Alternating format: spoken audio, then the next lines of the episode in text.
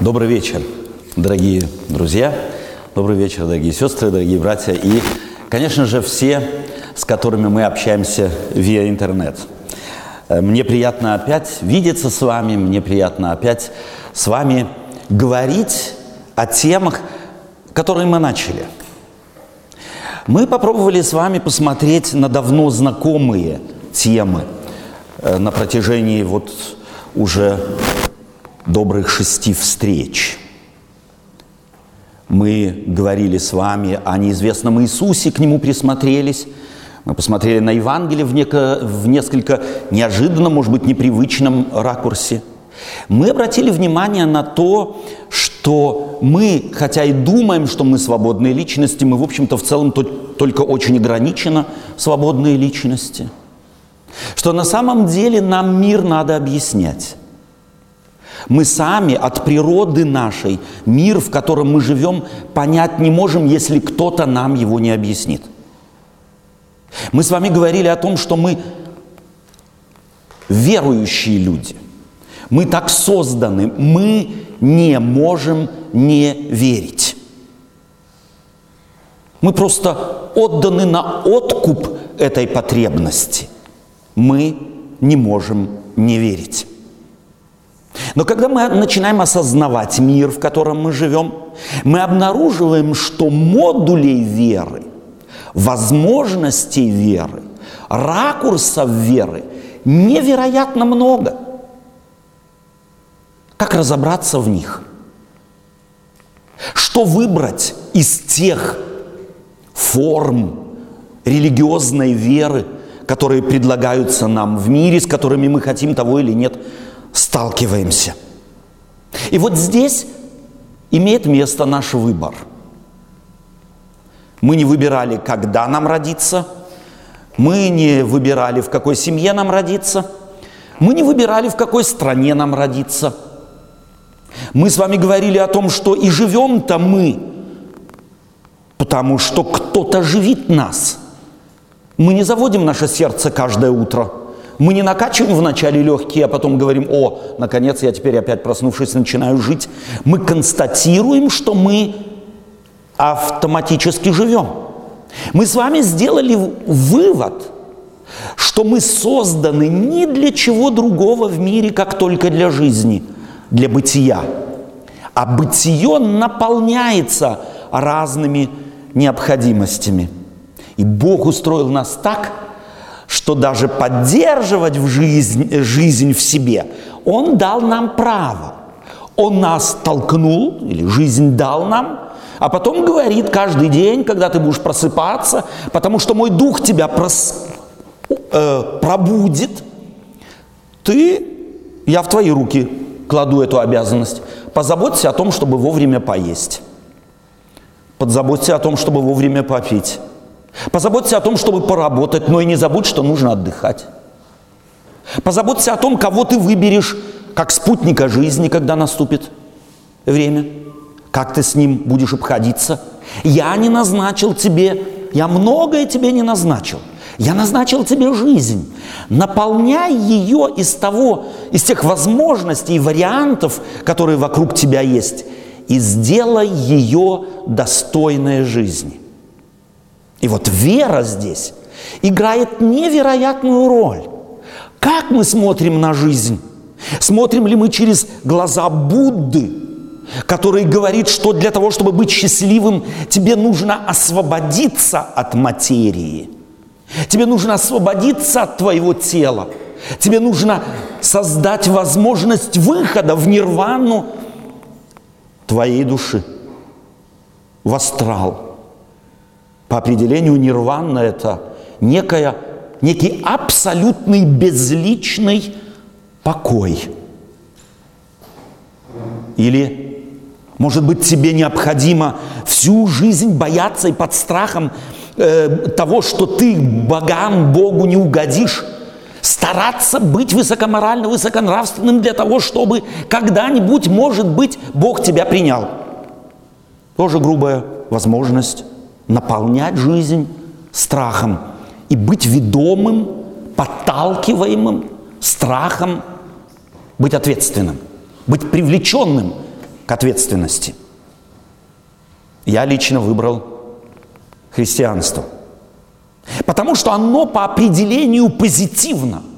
Потому что оно по определению объясняет мне мир из перспективы, до которой никто из нас никогда не добрался бы. Религия в этом смысле, религия, греческое, прошу прощения, латинское слово, означающая связь. Бог ищет связи с нами. Есть грубо две формы религии. Одна форма религия – человек ищет связи с Богом. Он со своей стороны делает все, чтобы добраться до Бога и заставить Бога его помиловать.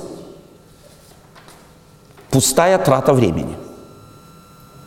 Потому что Бога по определению никто из нас ни к чему заставить и вынудить, и принудить не может.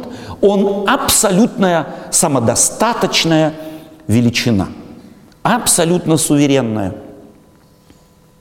Религия Библии открывает другую перспективу.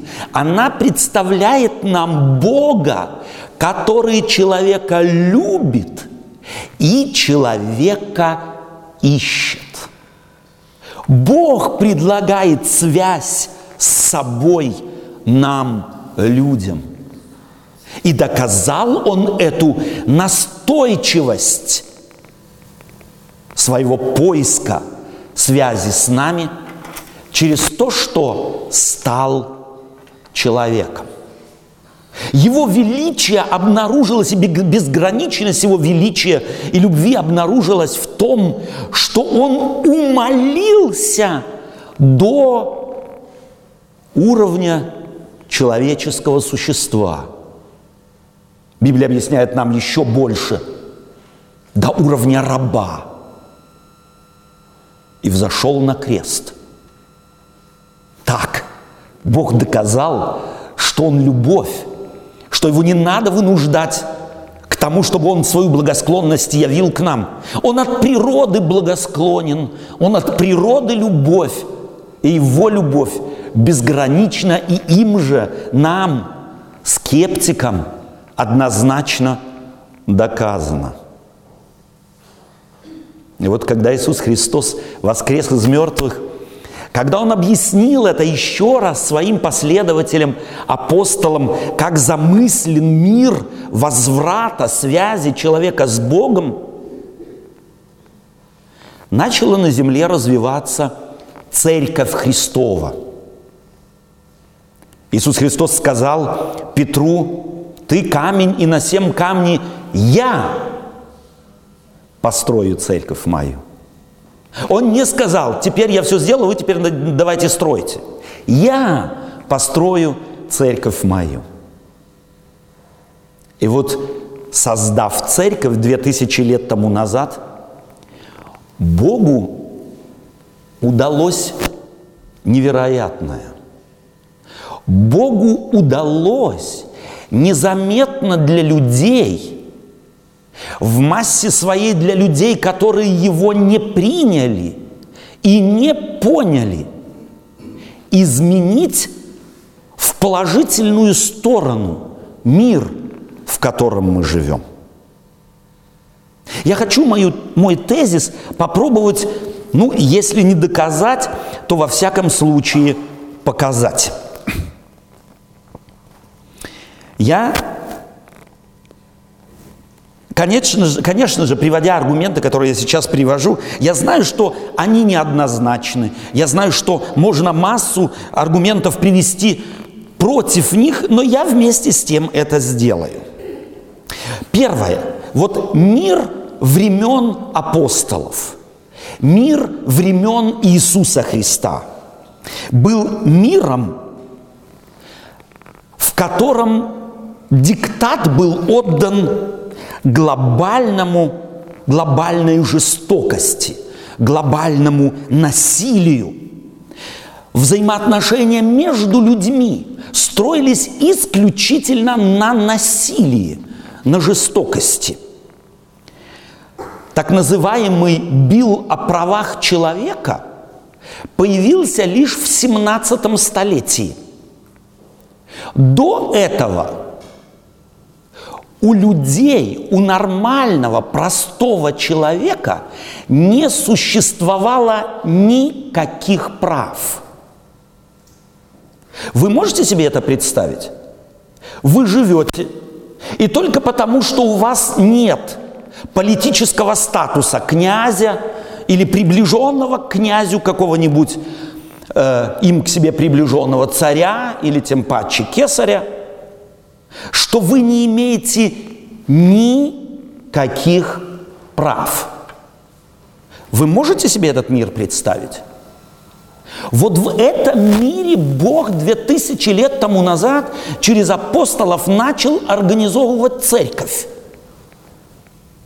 Мы знаем, что в то время, во времена апостольской и первоапостольской церкви, в мире, в частности в Римской империи, 80, 85 и более процентов людей представляли из себя бедных.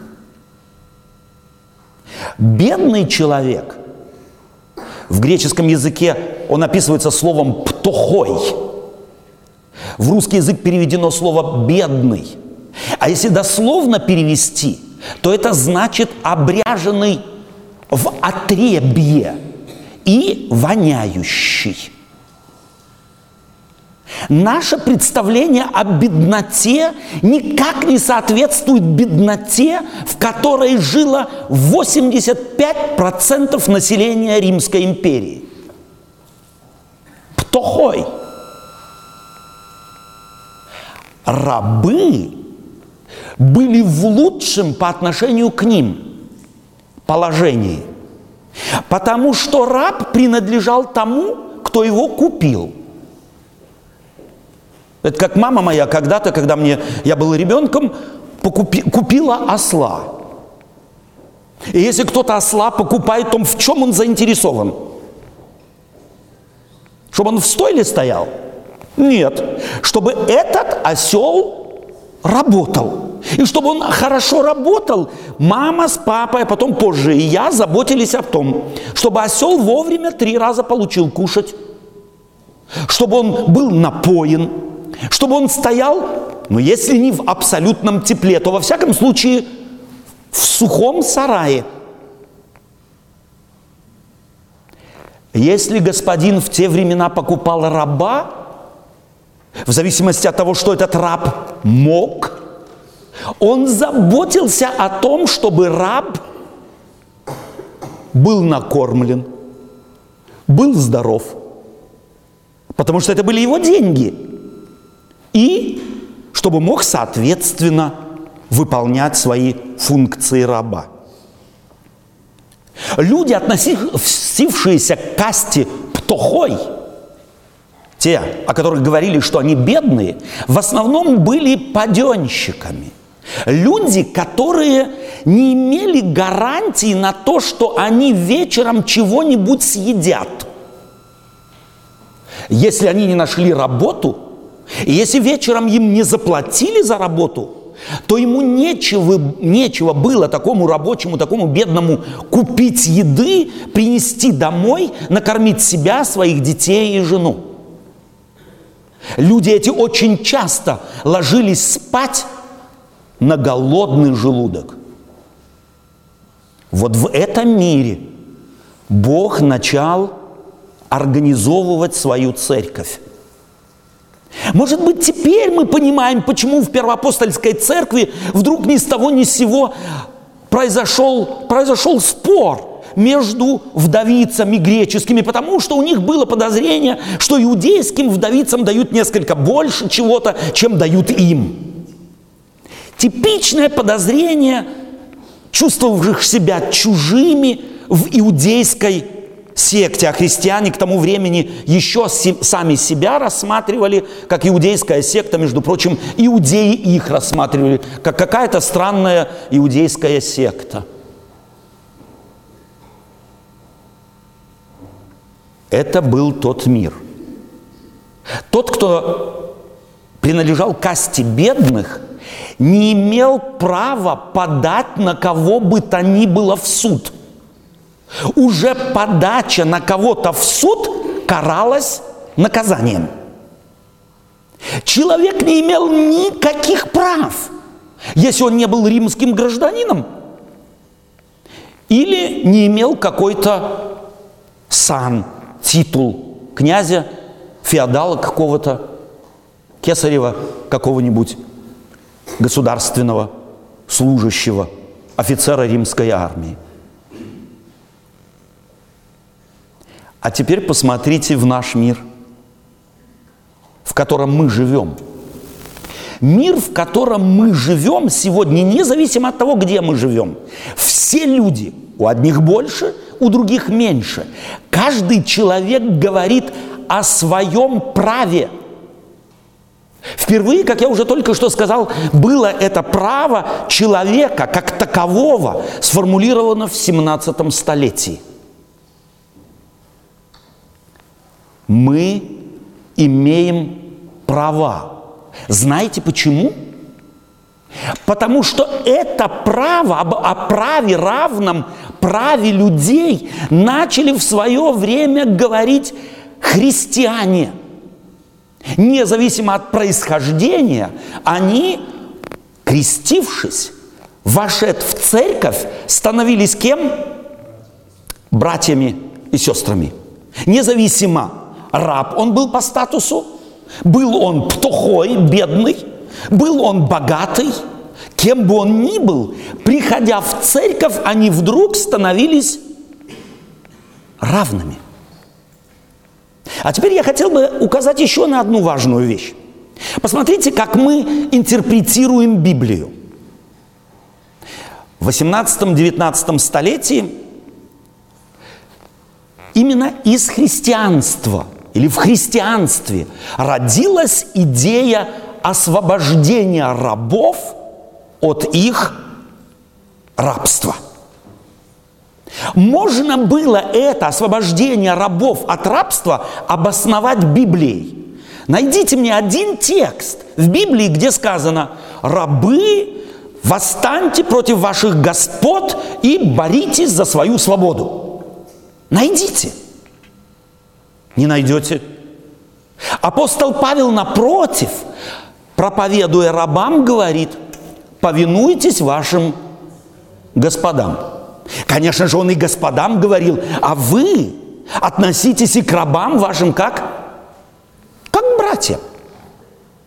Где зародилась эта идея, эта мысль равноправия человека по принципу его творения и его искупления? Не в буддизме, не в даосизме, не в ламаизме, не в мусульманстве, не в атеизме – оно родилось в библейском христианстве. Идея равного права всех людей на совершенно определенный минимум, независимо от образования, независимо от происхождения, независимо от расы, независимо от языка, от пола и многого другого. Только в христианстве такое могло зародиться. А откуда у нас появились больницы? Богоугодные заведения для стариков, для детей, сирот. Эта идея не родилась ни в какой религиозной концепции – ни в каком религиозном миропонимании не появилась у людей необходимости. Нам надо бы заботиться о бедных, нищих, неимущих, тех, кто никто защитить не может. До нас дошли документы, что старые люди в Греции, в греческой культуре, как только они сами понимали, что становятся нагрузкой семье, в которой они живут, было вдалеке от каждого селения место, куда старик просто должен был идти и покончить с собой. Вы можете себе это представить в нашем мире? О ком мы более всего заботимся, особенно в культуре русской, российской, азиатской.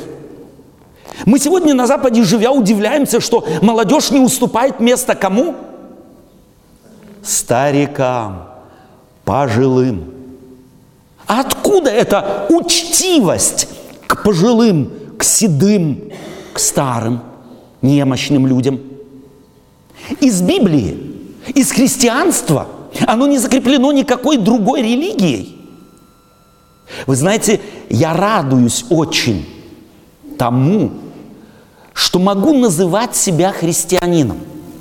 Могу себя называть человеком, принадлежащим к обществу, через которое Бог постепенно через столетия, потихонечку изменил мир –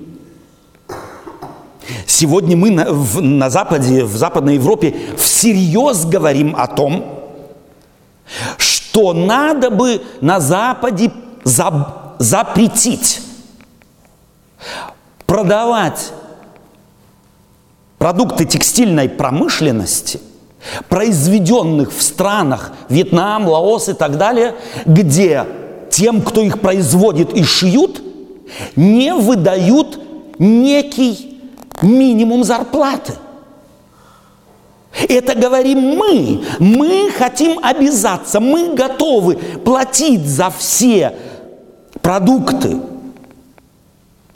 текстильной промышленности дороже, чтобы те бедные, которых мы никогда не видели и никогда не увидим, где-то там в Лаосе, в Вьетнаме или еще где-нибудь, производят то, что мы здесь покупаем за бесценок. Это возможно только в христианской этике. Там, где христианская мораль, там, где стандарты отношения к ближнему через столетия приобрели совершенно определенное место не только на бумаге, но и в разуме, и в сердце.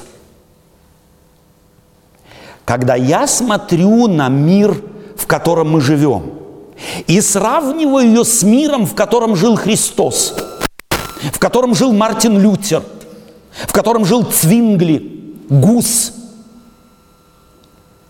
Я ни в коем случае не хочу сказать, что мы живем в раю. Есть масса недоделок в нашем мире. Есть масса вещей, над которыми надо трудиться.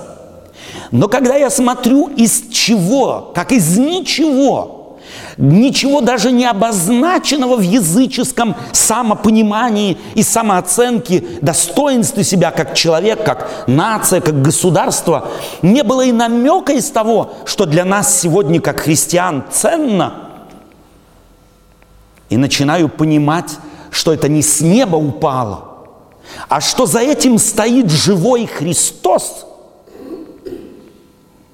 то это наполняет мою душу радостью. И это призывает меня стараться там, где я поставлен, на территории, за которую я несу ответственность, делать мир немного лучше. Настолько, насколько я это могу, немного лучше – Мир однозначно изменился к лучшему за две тысячи лет. Через то, что Богу удалось организовать свою церковь в мире. Через то, что церковь это имела совершенно определенные ценности, которые она приняла и практически через сложные процессы, практикуя, внедрила в понимание мира, в котором мы живем. Многим и не вдомек совершенно, что это ценности, исходящие или корнями своими уходящие в христианство. Но меня волнует еще один вопрос. Может быть неприятный для христиан. Это вопрос, а изменилась ли христианская церковь за две тысячи лет? Изменилась ли она так же, заметно интенсивно, как изменился мир, через который, который через нее был изменен. И я тут обращаюсь э, к опыту. Давайте я простой опыт приведу вам. Вспомните приведенную, взятую в прелюбодеянии женщину к Иисусу Христу. Они привели ее к Иисусу Христу и говорят, у Моисея написано, что таких надо побивать камнями. Вы помните, что Иисус Христос, обращаясь к ним, говорит им, кто из вас без греха, брось первый камень. Сколько камней в эту женщину полетело? Ни одного. В Библии говорится, что они один за другим развернувшись, ушли. Это что значило? Что они своим поведением сказали? Мы все не без, не без греха. А теперь попробуйте представить себе это, такую же ситуацию, но в 21 веке. Представьте себе, из парламента выводят человека и говорят, казнократ, запустил руку глубоко в казенную казну, коррумпированная личность, воплощение сатанизма – кто из вас без греха, брось первый камень. Я почему-то думаю, что без замедления на этой площади брюшчатка была бы разобрана в 15 секунд. Изменился мир в этом плане? А в христианской церкви? Как мы относимся друг к другу к инакомыслию внутри христианской церкви? Я не говорю к инакомыслию верующего из другой конфессии или из другой веры, а вот друг к другу. Как мы здесь относимся? Как мы относимся к тем, кто думает не так, как я? Кто, может быть, живет чуть-чуть не так, как я, а может быть и много не так, как я – Какие стандарты мы к таким людям применяем? И не изолируем ли очень быстро таких людей, которые для нас через короткое время просто не существуют? Мы можем и руки не подать, не заметить, не улыбнуться, не попрощаться, не поприветствовать.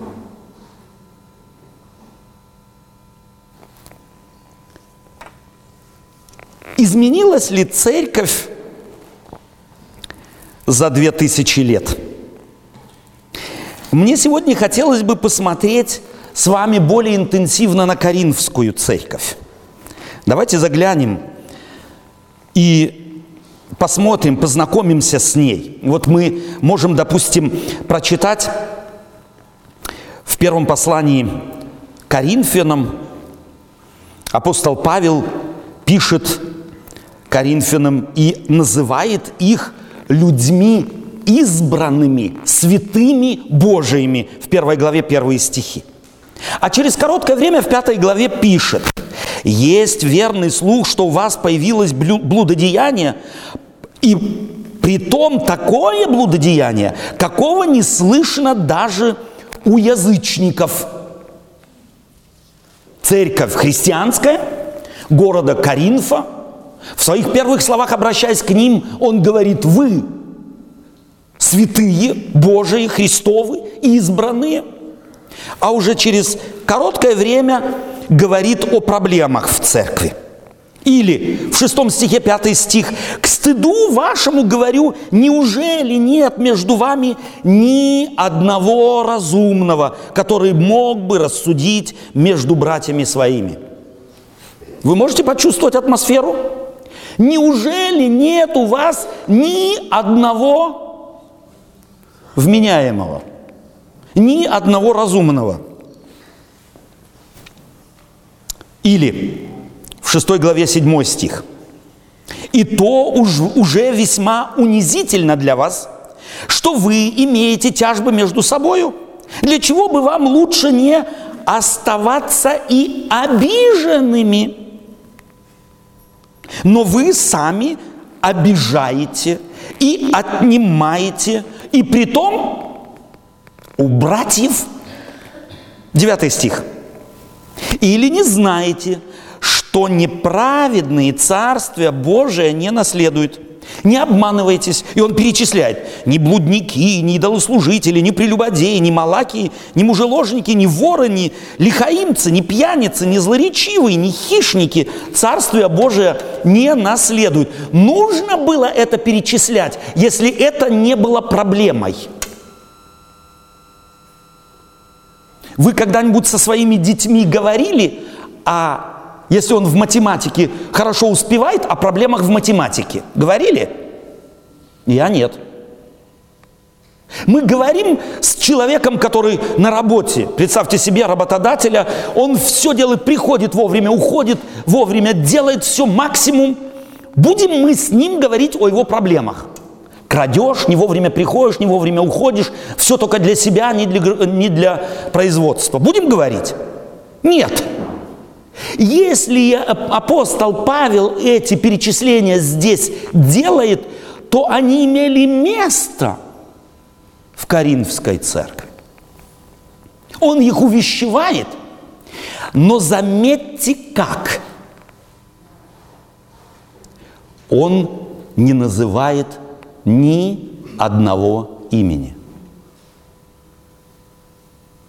Мы не можем не узнать, кто это – Епофраз какой-нибудь, Феодосий какой-нибудь, мы не знаем. Апостол Павел пишет о проблемах, но не называет имен. Вы знаете разницу между сплетней и правдой? Вот если бы здесь были имена, то это были бы сплетни. Мы почему-то думаем, что сплетни это всегда, когда мы о каком-то человеке говорим то, чего вообще в его жизни э, не имело места быть. Нет.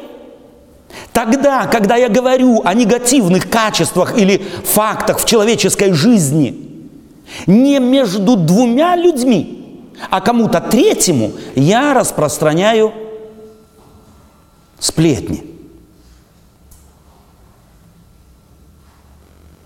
Апостол Павел учит нас обходиться в церкви с немощами, слабостями, грехами, религиозными или морально-нравственными преступлениями. Он не называет личностей. Почему? Он хочет им помочь. Он хочет им помочь.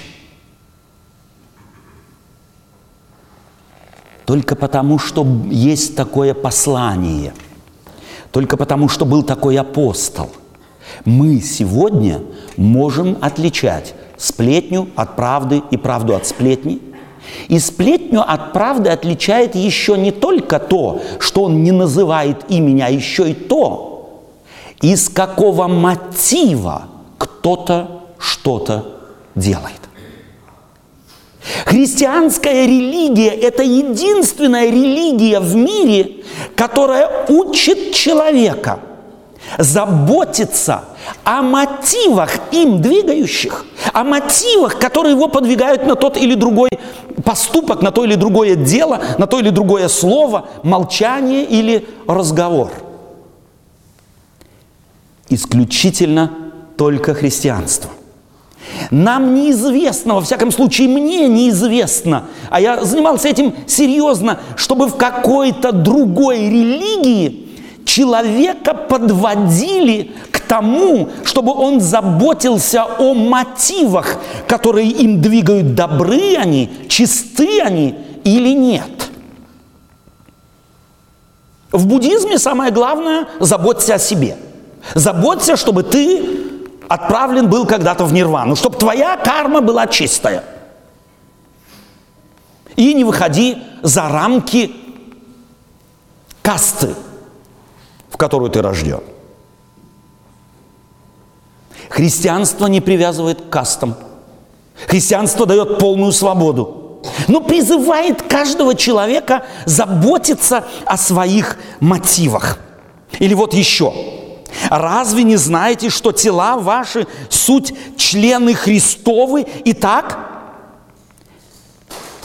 отниму ли члены у Христа, чтобы сделать их членами блудницы? Или не знаете ли, что совокупляющийся с блудницей становится одно тело с нею? Бег, бегайте, блуда, всякий грех, который делает человек, есть вне тела, а блудник грешит против собственного тела. Вопрос. Почему вдруг в христианстве тело и обхождение с телом важно? Только потому, что это подарок. Только потому, что это дар Божий. Только потому, что христианство знает, Бог нас создал по своему образу и по своему подобию, и этот образ и подобие мы оскорбляем, мы унижаем, когда наше чувство собственного достоинства для нас ничего не значит. Для нас ничего не значит. Мне нравится христианство. И я христианин не потому, что я в него родился – а потому что я его сознательно выбрал. Мне оно кажется, скажу осторожно, имеющим огромное преимущество – перед всеми другими религиозными концепциями. Или вот, послушайте, обратимся к Иакову. «Послушайте вы, богатые, плачьте и рыдайте о бедствиях ваших, находящих, находящих на вас. Богатство ваше сгнило, одежды ваши съедены молью, золото ваше и серебро и заржавело. Вот плата, удержанная вами от работников, пожавших поля ваши.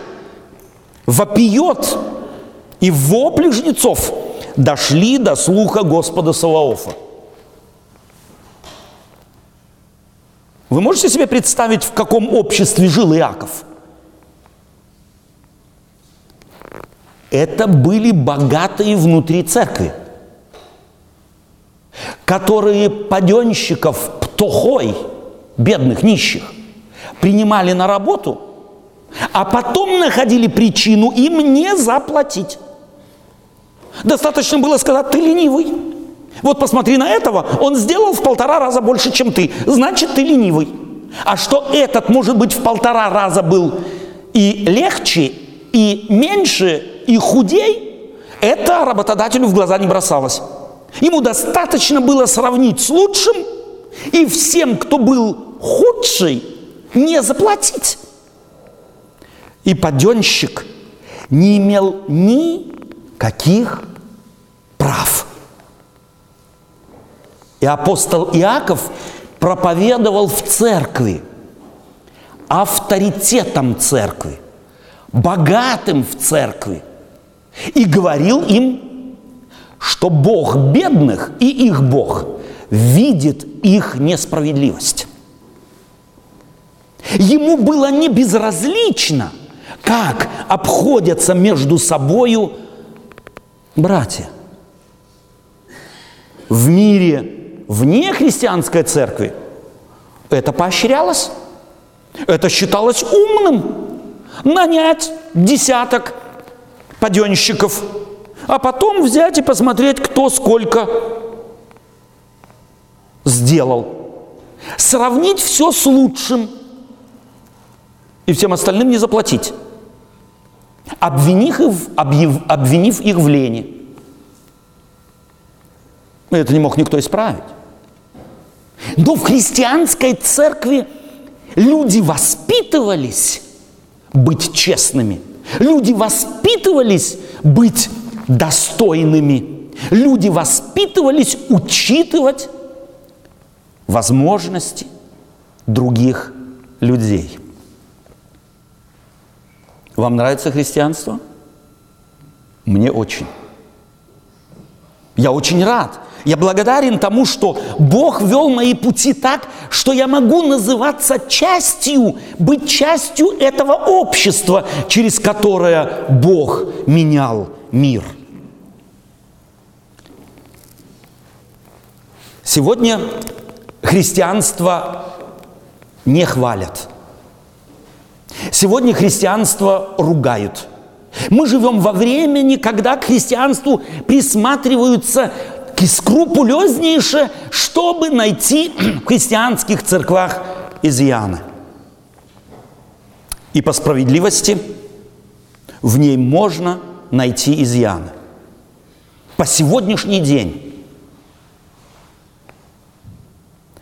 Какая же разница тогда между христианами и нехристианами? Какая разница между тем, который Христа не принял, и тем, кто принял Христа, но делает небогоугодные вещи в своей жизни? В христианской церкви мы исходим из того, что тот, кому не удалось жить высокой моралью, моралью и нравственностью, не хочет зла, не ищет зла, не ищет аморального образа жизни, а у него не получилось вопреки тому, что он стремился к лучшему.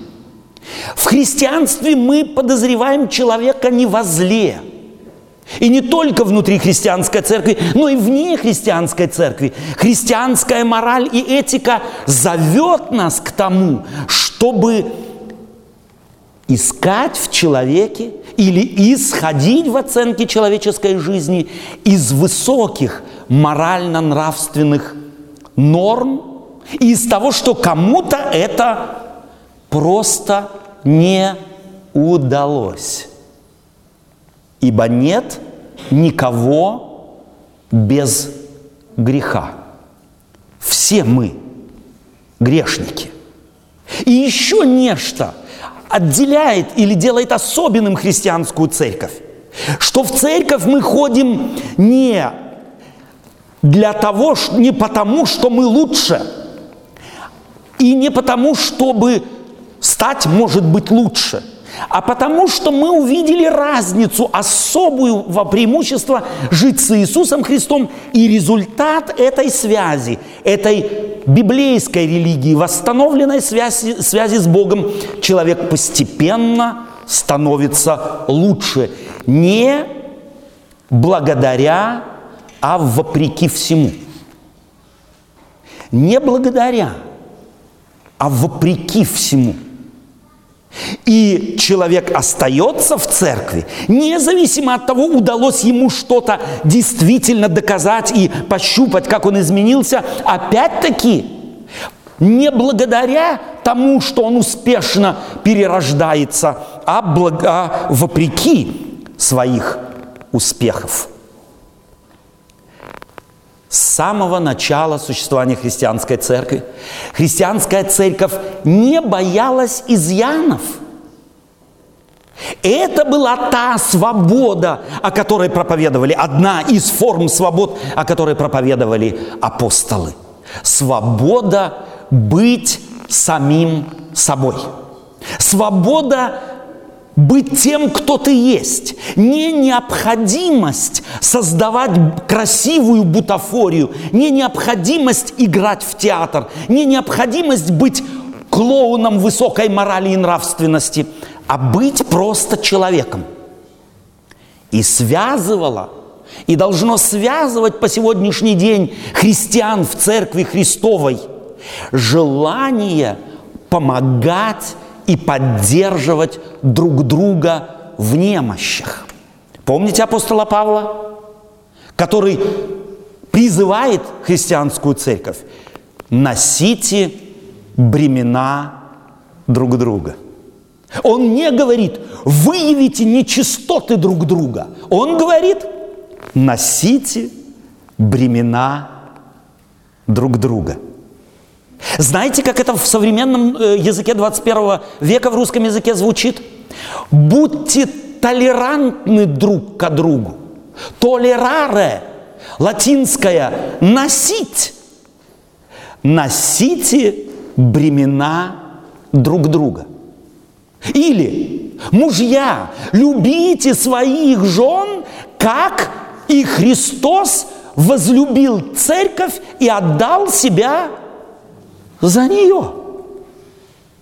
Вы знаете, что женщина в те времена не имела никаких прав. И даже внутри иудейской культуры достаточно было ей пересолить суп, как муж, который, если хотел от нее избавиться, это было достаточным, достаточной причиной, чтобы от нее избавиться. И она не могла, у нее не было никаких возможностей и никаких рычагов защитить свое право остаться в семье. Вы чувствуете христианский дух? А теперь я спрашиваю себя и вас. Насколько он часть твоей жизни? Насколько он часть моей жизни, этот дух? Когда я вижу чью-то ошибку, когда я вижу чей-то промах, когда я вижу какое-то нарушение, может быть, морально-нравственное падение, как отношусь я к людям? Готов я сносить? Готов я помочь? Готов я поддержать? Содействовать освобождению от морально-нравственных слабостей? Или я готов побить камнями? В послании к Коринфянам я многому учусь. Коринфская церковь под увеличительным стеклом становится особенно интересной, потому что она интенсивно показывает, что у нас те же проблемы в 21 веке в церквах христианских, которые были две тысячи лет тому назад. Межчеловеческие отношения регулировались симпатией или антипатией, а подчас еще и социальным статусом. Если я на социальной лестнице стоял выше кого-то, то тогда я и мог, простите, чхать на всех, кто ниже меня. Но Бог перевоспитывал людей. И знаете, почему мы страдаем по сегодняшний день, две тысячи лет спустя, теми же самыми болезнями?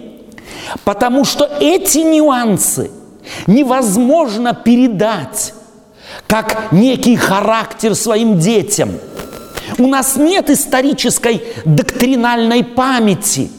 Эти ценности каждый человек, каждого поколения, мужчина ли то или женщина, должен открывать для себя сызного и внутренне, лично, с глубоким желанием, постигший, увидевший преимущество этого образа жизни – желать жить высоконравственными э, и моральными нормами.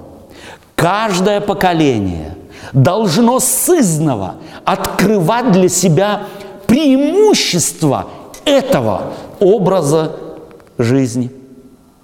Потому что такое не прививается от папы к сыну, и от мамы к дочери, и от бабушки к внукам – оно принимается тогда, когда человеку дается выбор, и человек видит преимущество жизни в той церкви, через которую Бог изменил мир. Политические нормы могут передаваться из поколения в поколение. Бил о правах человека созданный или сформулированный в 17 столетии, является неким критерием, на который ориентируются все государств, почти все, без исключения государства мира, за исключением единичных. Но и те рано или поздно под натиском требования других государств у них вести права человека, рано или поздно введут их. Это можно передавать из поколения в поколение – но лично полюбить что-то, держать за высокую ценность, понимать это как ценность, и как ценность лелеять, хранить для себя, это передать по наследству невозможно. К этому можно только призывать, это можно только оттачивать, этому можно учить. И это и есть назначение церкви. Многие люди говорят, у меня Бог в душе. А кто тебе сказал, что у тебя Бог в душе? Ну, я это чувствую. А я, общаясь с тобой, другое чувствую. Кто из нас прав?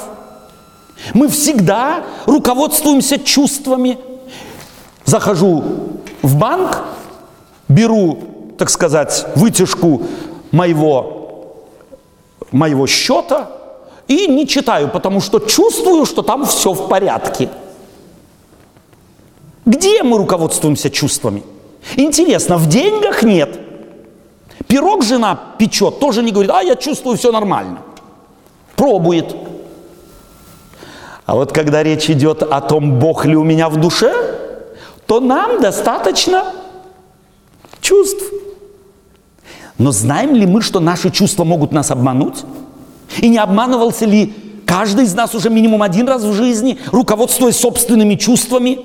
Я чувствовал, что этот человек ужасный, а оказалось любезнейший.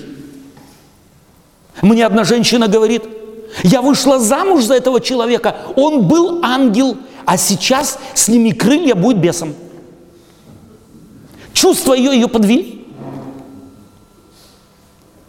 Не на чувства нам надо полагаться.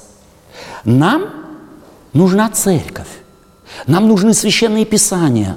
Нам нужен Христос как личность, живая личность в церкви, которая зовет любите друг друга. А любовь, любовь, уже не любовь, если я ее нигде пронаблюдать у того, кто говорит, что любит, не могу. Вот в чем преимущество, какая разница между розочкой, которую я сам себе купил – на 23 февраля. Или той розочкой, которую мне жена подарила на 23 февраля. Есть между ними разница? Есть? Откуда эта разница? Она, эта разница налагается на этот цветок любовью того человека, который мне ее дарит. Если бы жена моя говорила «люблю, люблю, люблю, люблю», но я нигде не видел бы доказательств. Для меня это были бы пустые слова. Но точно так же и в церкви. Если я говорю «я люблю Бога», говорит Иаков, если ты говоришь, что ты любишь Бога, которого не видишь, а брата, которого ты ненавидишь, видишь, ненавидишь, что ты кто? Обманщик. Я могу много говорить. Я могу много заявлять. Я могу вам сказать, что я лучший пловец в мире. Но если вы меня ни раз в воде не видели, я много могу рассказывать.